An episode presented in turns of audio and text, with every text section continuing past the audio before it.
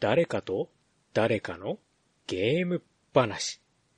はい。ということで始まりました。誰かと誰かのゲーム話でございます。この番組はですね、私、もちおと、はい、えー、どうも皆さんこんばんみ、私、カステルでお送りしております。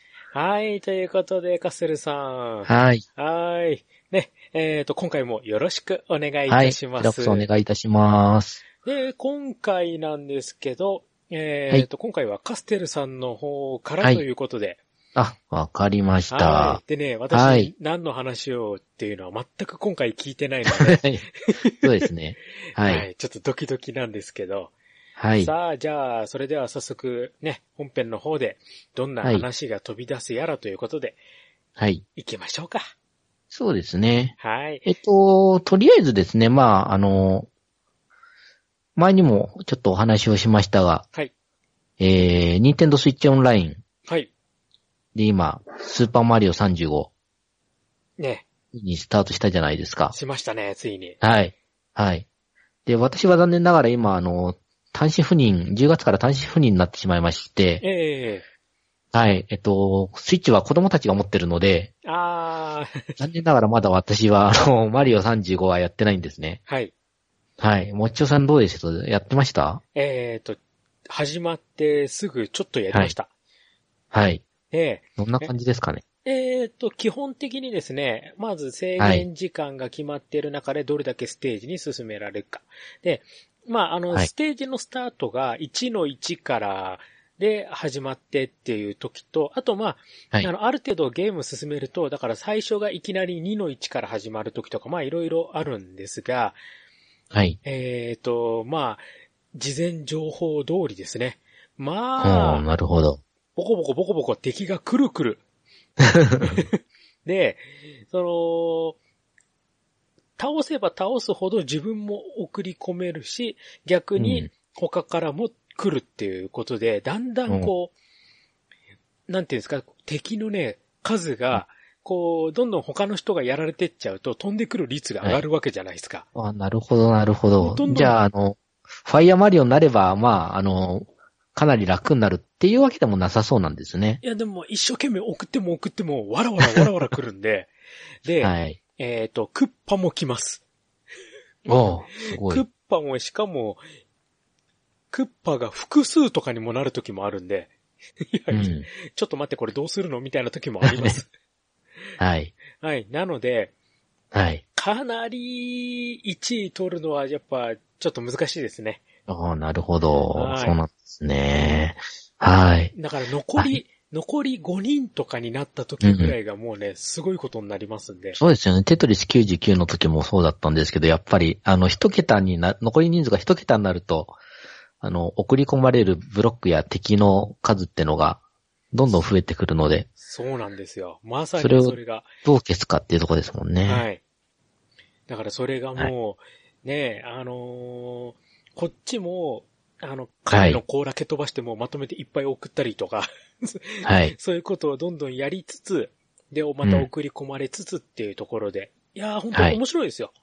うん、なるほど。うん。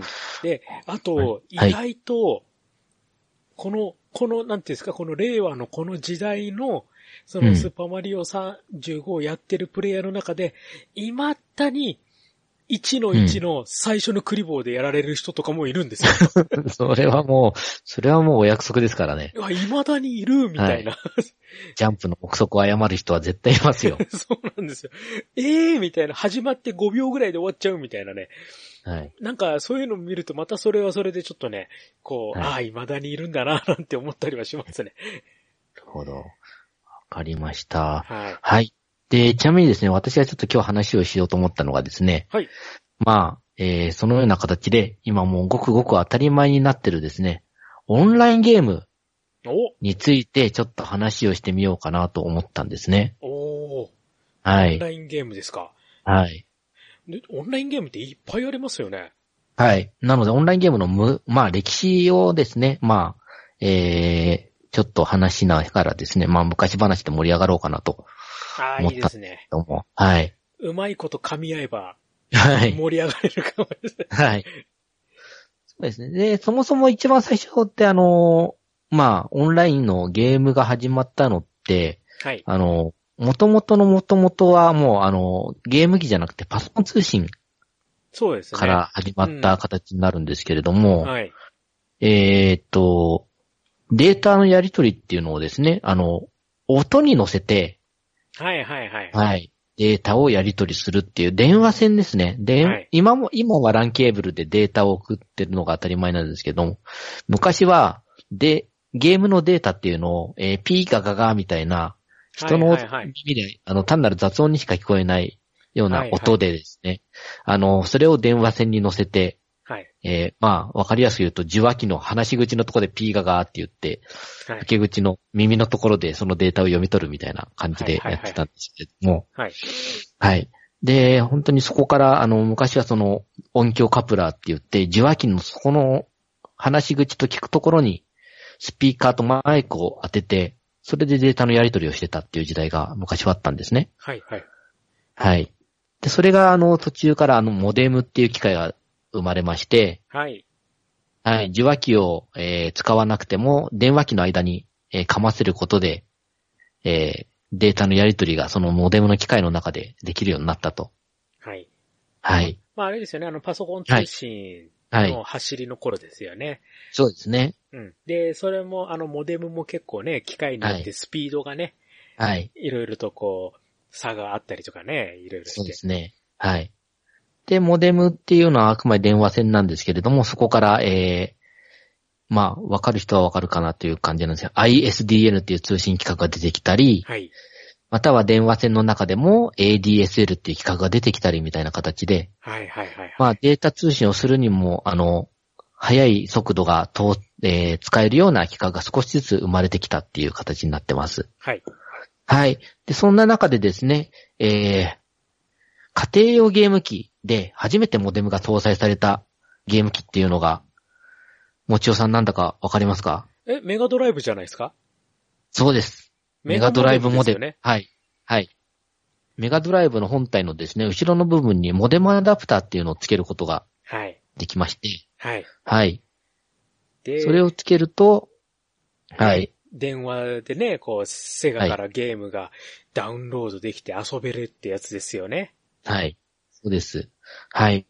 で、えっ、と、基本的には、あの、そのメガモ、えーモデムアダプターの中にはゲーム図書館っていう、今、もちおさんがお話しされた、ダウンロードして遊ぶための、えーコンテンツを取り寄せる、えーゲーム図書館っていうソフトはい。と、えーあとはですね、そのモデムに対応した別のソフトがいろいろと何点か売られていて、うんそれを使うことで、まあ、初めて、えー通信対戦ができるというはい。ものがありました。はい。はい。で、私自身はちょっとですね、残念ながら、あの、モデムを持ってる友達がいなかったので、はいはい。はい。というか、まあ、メガドライブ持ってる友達もいなかったので、あー、それは言残っちゃ念ダなメがら、はい、モデムを、 モデムを買うことはなかったんですけれども、はい。はい。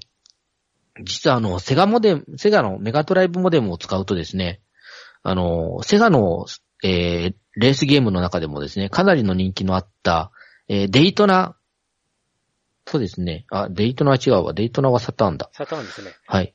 メサタガーンでドすねラのえーっとで時すはあれですメよガね。ドラは最初はあれだ。てるてるスタジアムだ。サそンう、ソテフルトのテてルるマてーるジスャタンジアム。とテルテルスタはいジアムてでるすてね。るマージャン、てるてるスタジアム。うんはい。それを使ってですね、えーそう、プレイができたということなんですね。はい。はい。で、実はこのメガドライブモデムって、あのーすごい、その単なる通信モデムだけでなくですね、先ほどお話ししたように、モデムって電話機能も兼ね備えてるので、はい。メガモダイドライブモデムにはなんとスピーカーとマイクも搭載されてまして、電話ができるんですよね。はい。そうなんです。ボイスチャットをしながらゲームができるというですね、そう。本当に画期的な、あのー周辺機器だったんですね。意外と知られてないんですけどね。はい。実際このボイスチャットができたのはメガドライブのみで、サターンや、サターンでは確かメガドライブ、あの、サターンモデムも出たんですけど、そこにはボイスチャットできてなかったような気がするんですけれサタど、ーン、サターンモデムははい私持ってますけど、ボイスチャットはできなかったので、しないですよはい。ね。はい。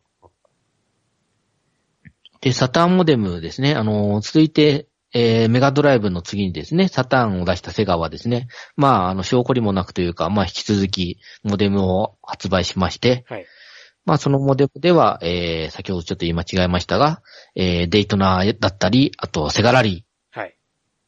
それらのですね、セガの、えー人気レースゲームを通信対戦できるとはい。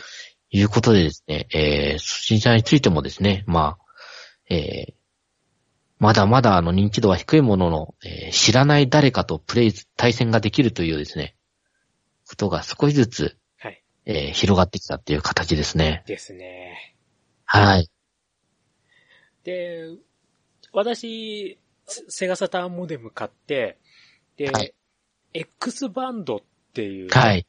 あの、専用のこの、モデムに、モデムにカードを、その X バンドのカードを入れて、そして対応してるソフト。まあ私の場合はバーチャロンだったんですけど、はい。めっちゃお金使いましたよ。いや、ほら、電話つなぎっぱなしですから、はい。これがね、もう、電話料金が大変なことになりまして、はい。はい。で、最初、家の電話回線使ってたんですけど、怒られたので、私自分で一本引きましたから、7万円でちゃんとはい電話そうのです権利ね買っ。て、当時は、はい、電話の加入券を買って、加入券7万円ですよ。はい。それでやりましたよ、 もはい。う。はい。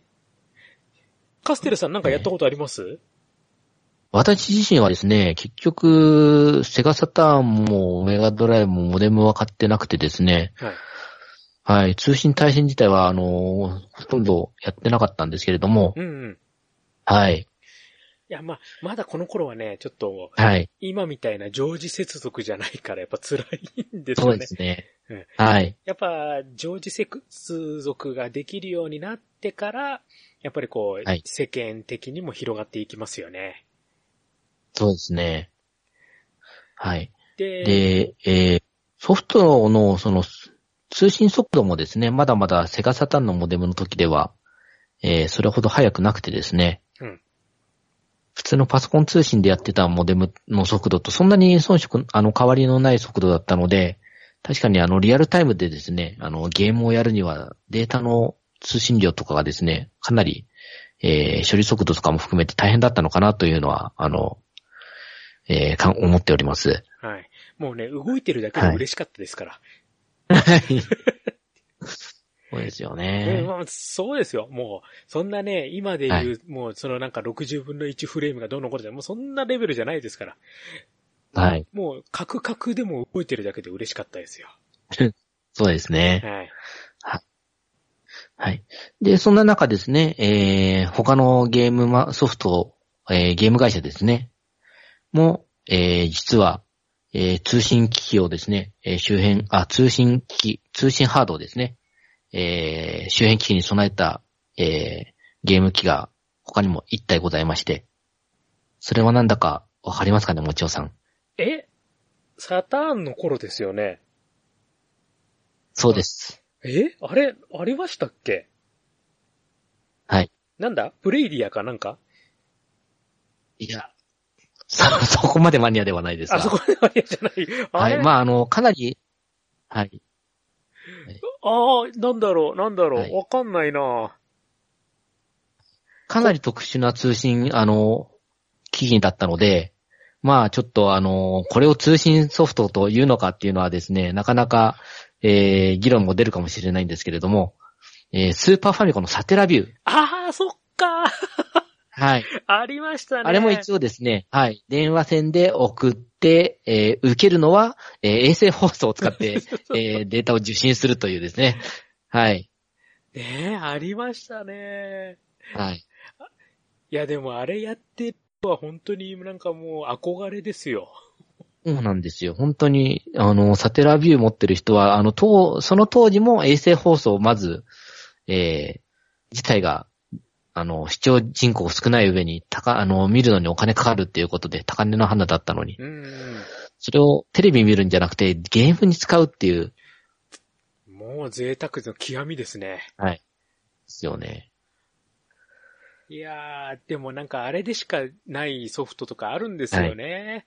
そうなんですよ。残念ながらサテラビューでやってたソフトっていうのは、あの、今のえー、クラシックコレクションみたいな形で、あの、再販されたりとかですね、そういうことが残念ながら難しいようなので、なんかあの、自分あれなんですよね。なんなんか雑誌かなんかで見たようなあれなんですけど、ファミコン探偵クラブの、なんかはい BS スタテラビューだけの続編があるんですよね、確か。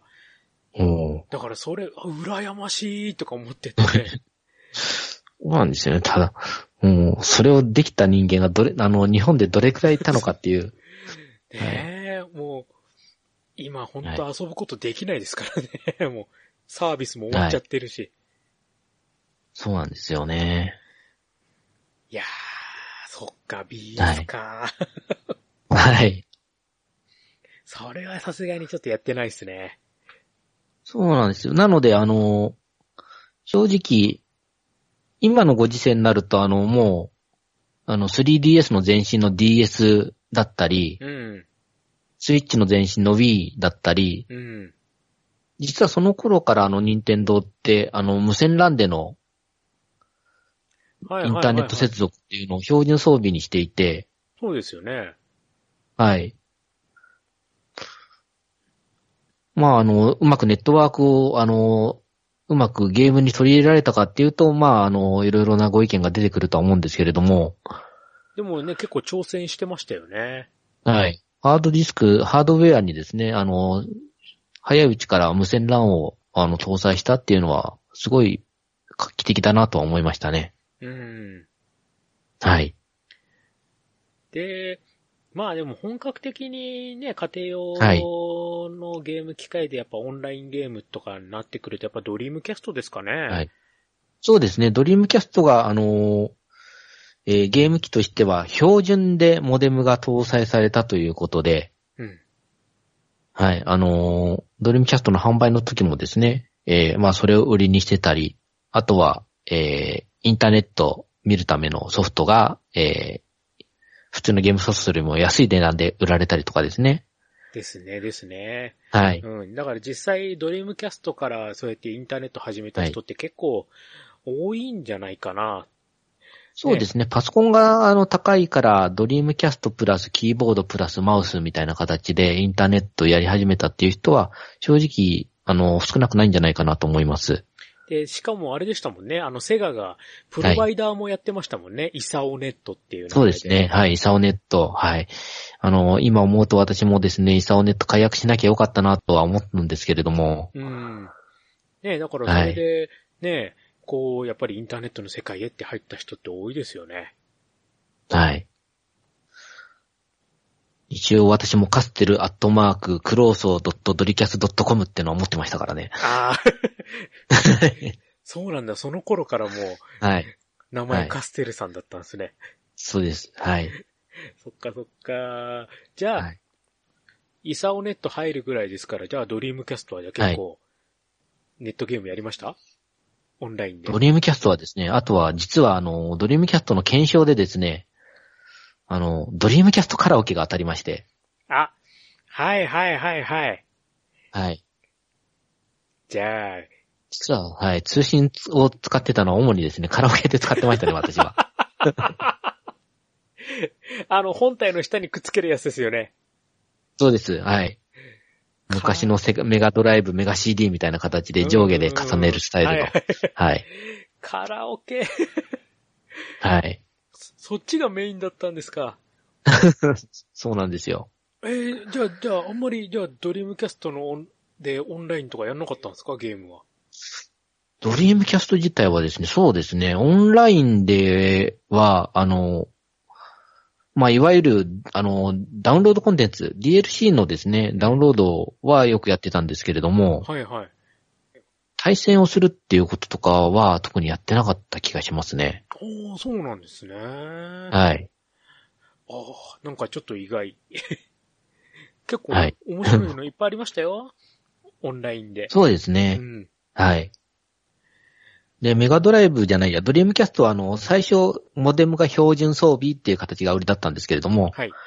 今度モデムじゃなくて、えっ、と、ランタン紙はい。を、えーコネクターとしたですね、ADSL じゃないや、ISDN ユニットみたいなものがはい。ランアダプターでですね。また新たに売られてるんですね。ランアダプターですね。はい。それが売られて、えーさらに高速で、えー処理ができるようになって、えーはい対戦ゲームもですね、えータイムラグが少なくできるようになるっていうのがはい。売りでしたよね。はい。もう私は PSO のために買いましたよ。はい。そうですね。PSO もありましたね。はい。はい。もう自分はもうドリームキャストでオンラインといえばやっぱり PSO かなと。はい。やりましたね。もうあの夜、はい。ね。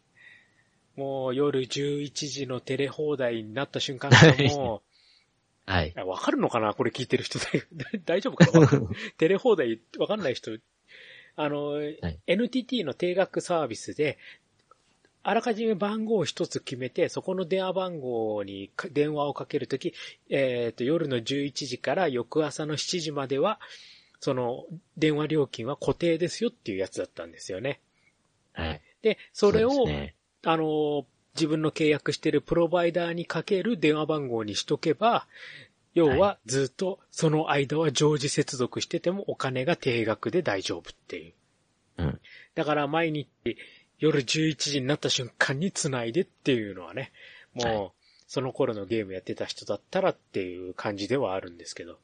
そうですよね。そしてそのまま寝落ちしちゃって、えっ、と、朝、あの、はい本当は7時前に切らなきゃいけないのが切れてなくてっていうのは、もうお約束です、はいテテレ放題あるあるですよね。あるあるですよ。だから私ちはいゃんと目覚ましかけてましたから。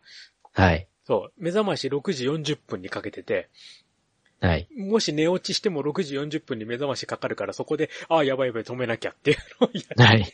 やってましたね。はい。いやですー、ねやったなー、はい。 そ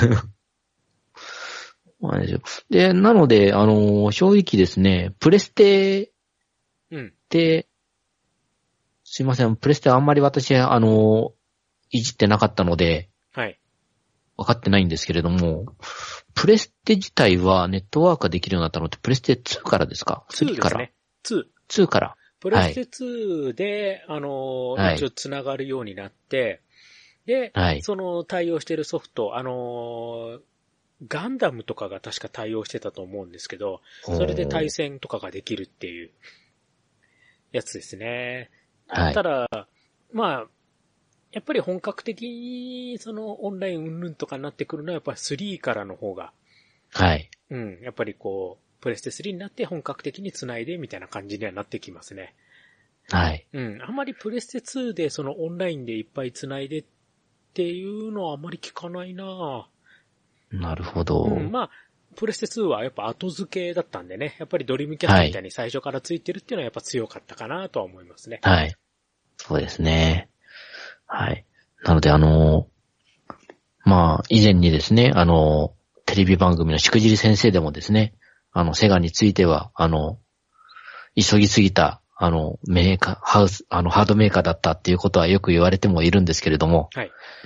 はい。まあ、あの、今回お話をさせてもらったですね、オンラインゲームについてもですね、ちょっとセガについては非常に先進的な、あの、えーことをやって、えー来たメーカーだったなと、改めてちょっと思いまして。うんはい。ただまあ、こういったあの、セガのですね、あの、頑張りがなければ多分、あの、任天堂も、えーソニーもですね、あの、オンラインについては、こんなに積極的にはいかなかったんじゃないかなとも思ったりはするんですよね。うんうんうん。ですよね。はい。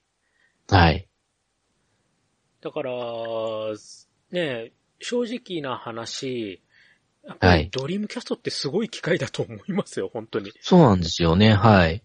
ドリームキャストによって、あの、対戦ゲームうん。を、えーし本当に知らない誰かと、えーオンラインでマッチングして、えー楽しめるっていうことをですね、覚えたり、もしくは PSO でですね、うん。えー知らない誰かと、えーチーあの、ギルドを組んだり、そうそうそうそうえーチームを組んだりしてですね、えー戦うとかですね、えーそういったところっていうのはやっぱり、あの、今までだと本当にパソコンゲームで、えーやってた人たちっていうのが、えーゲーム専用機でできるようになったところで、あの年齢層ってですね、えープレイ人口っていうのが、えー格段に増えたかなとは思いますね。うん。ね、その対戦も、その、ね、あの、はい Google 温泉みたいにね、そのはい誰もがやれるね、パーティーゲームでね、こうオンライン対戦とかそういうのも、はあい。と、あのー桜対戦オンラインとかありましたよね。おーそう、桜大戦もありましたね。そう、いえば桜大戦のキャラクターで、あのーいろいろこう、花札やったりとか、まあ、要は、はい。